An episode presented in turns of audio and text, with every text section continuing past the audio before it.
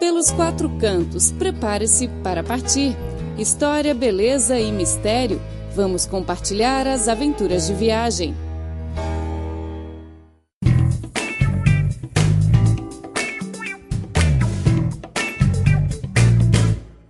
Olá, ouvintes! Sejam bem-vindos ao programa Pelos Quatro Cantos. Eu sou Clara Lee. Hoje gostaria de lhes apresentar um jovem chinês que tem uma história lendária para contar. Olá, o meu nome é Zhong Siwei e tenho o nome português Silvio Zhong. Ele é um jovem chinês de 29 anos que iniciou no dia 16 de junho de 2013 a sua viagem de bicicleta pelo mundo a partir de Hangzhou, China. Em cerca de três anos, ele deixou a sua pegada na Ásia, África e agora na América do Sul. Hoje, Zhong Siwei ainda está rumando pela frente. Então, vamos conhecer esse jovem chinês e sua história lendária. Zhong Siwei disse que quando era criança adorava geografia e ciclismo. Quando cresceu, partiu com uma bicicleta para conhecer o mundo sem hesitação. Proveniente da província de Jiangxi, Zhong Siwei deixou seu trabalho da agência de turismo em Hangzhou e começou a percorrer seu sonho. No dia 2 de setembro, ele incluiu o percurso na China e saiu do país no Tibete. Daí, ele chegou ao primeiro país estrangeiro no seu caminho, Nepal, dando continuação à sua viagem pelo mundo. A rua rota teve início Hangzhou, China, indo depois para o Nepal, Sri Lanka, Jordânia e entrando em África pelo Egito, rumando depois ao sul até ao Cabo de Boa Esperança.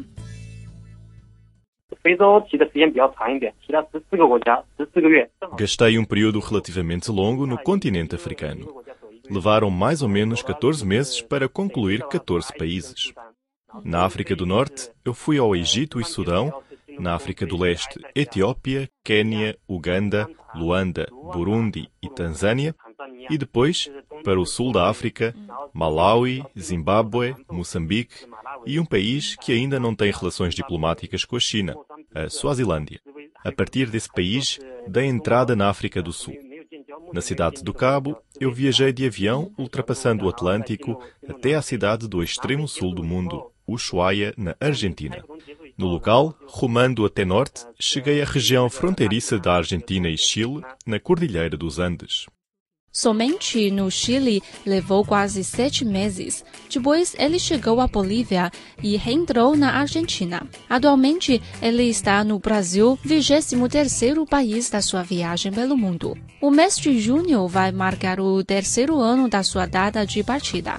Falando do seu plano, Zhong Siwei disse que no início ele tinha a determinação de concluir a volta ao mundo em bicicleta dentro de três anos, mas agora concluir a tarefa já não é a coisa mais importante. Atualmente, ele está muito satisfeito com o ritmo da viagem. Sem pressa, tudo é tão natural e relaxante.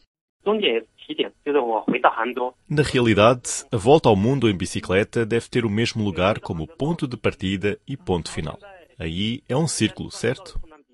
Eu parti de Hangzhou e também devo terminar a minha viagem em Hangzhou, mas a dificuldade que eu encontrei é muito maior do que eu imaginava. Os acidentes, naturais ou humanos, são um obstáculo inevitável na minha viagem. A mudança é sempre mais rápida que o plano, não é? Segundo o meu plano original, devia estar atualmente próximo da China. No entanto, estou aqui, no Brasil, longe da minha terra natal. Eu concluí mais ou menos dois terços do percurso e ainda falta um terço. Apesar disso, estou muito contente com a atual situação, relaxante e livre. Falando do motivo de realizar a volta ao mundo em bicicleta, Zhong Siwei disse que adorava a geografia quando era criança e quando cresceu teve a determinação de começar a viagem uma oportunidade de ver o mundo com seus próprios olhos. Claro, realizar o sonho não é uma coisa fácil. Antes de começar a volta ao mundo em bicicleta, Zhong Siwei já tinha experiência em ciclismo. Em 2008, ele partiu de Changchun rumando a Beijing como uma forma de apoiar os Jogos Olímpicos de Beijing. Ele disse que outras pessoas foram a Beijing de avião ou trem, ele quis algo diferente. Então ele comprou uma bicicleta com a bolsa de estudo e começou sua própria viagem de bicicleta. A viagem a Beijing levou-lhe nove dias e ele não parou. Após um pequeno descanso, ele deixou Beijing rumando até sua terra natal, Jiangxi. A viagem levou 26 dias, com uma distância de 3.040 quilômetros. A sua segunda viagem de bicicleta foi realizada em 2010, quando se licenciou da universidade. Com a mesma bicicleta, Zhong partiu de Changchun e passou por 11 províncias, chegando finalmente a Lhasa, Tibete. Atualmente, Zhong está na sua terceira viagem de bicicleta, cuja meta é viajar pelo mundo inteiro. Agora, ele está no sul do Brasil, indo em direção ao norte do país. Falando da impressão do Brasil, ele disse. 完全不一样，别人写的东西，包括背包的、坐飞机搭风，跟我骑行的感受完全不一样。O Brasil é totalmente diferente do que eu imaginava. Antes de partir, eu li artigos dos mochileiros, mas o que eu vejo aqui é algo totalmente diferente. Sabe, antes de chegar ao Brasil, eu fui avisado por várias vezes que esse país é muito perigoso e que me vou deparar com assaltos. Mas até agora, já faz um mês que entrei no Brasil e nada de mal me aconteceu. Estou atualmente no Rio Grande do Sul, um estado muito bonito, semelhante às cidades europeias. As pessoas são muito simpáticas e não encontrei assaltos nem violência. John disse que, na sua imaginação, o Brasil é um lugar meio lotado, não tanto como a China, mas definitivamente mais animado que a Argentina ou a Bolívia. No entanto, de vez em quando ele não encontra nenhuma pessoa durante o dia inteiro ele disse que o lugar tem mais vacas e cavalos que pessoas. Outra coisa, eu pensava que o chamate era uma especialidade do Uruguai. Mas quando cheguei à Argentina, descobri que os argentinos também bebem o chamate. E depois no Brasil, eles também tomam esse tipo de chá. Só que pessoas de diferentes países gostam de gostos diferentes. Os argentinos adoram açúcar e os uruguaios e brasileiros bebem o chá puro. Acho que essa é uma experiência muito especial. Talvez o ouvinte tenha essa pergunta: como é que ele entende o que os locais falam? Pois é, John Sway não fala espanhol nem português, mas ele conseguiu sobreviver na América Latina e, de fato, viveu muito bem. Ele disse que a língua gestual é uma língua universal e que pode aprender uma língua durante a vida cotidiana. Como, por exemplo, quando come feijoada e ele não sabe o que é, vai perguntar aos locais. Ele aponta para a feijoada e disse nome. E aí os brasileiros vão responder feijoada. Assim ele consegue aprender a palavra. Falando das experiências mais perigosas, John Sway disse que encontrou dois acidentes que foram realmente muito perigosos. Primeiro foi na Suazilândia. Ele foi apocanhado por um cachorro na rua. Nessas circunstâncias, teve ir ao hospital para injetar a vacina de raiva dentro de 24 horas. No entanto, era um domingo e os hospitais públicos nesse país não trabalham no feriado. Então, ele teve de esperar até o dia seguinte, durante um período de mais de 24 horas, o que foi um grande risco para quem foi apocanhado por um cachorro na rua. Felizmente, ele encontrou um chinês que trabalhava aquele país e lhe levou para o hospital privado para injetar a primeira vacina dentro de 24 horas. Segundo John Sway, ele teve muitíssima sorte. O segundo acidente aconteceu em Puerto Montt, no Chile, onde ele foi assalto e esfaqueado por oito vezes. Graças a Deus, foram todos ferimentos leves e ele recebeu alta no hospital. A experiência de Zhong Siwei é bastante excedente, né? Atualmente, ele está a caminho do Rio de Janeiro e planeja assistir a algumas competições dos Jogos Olímpicos e torcer pelos atletas chineses. Boa sorte para ele!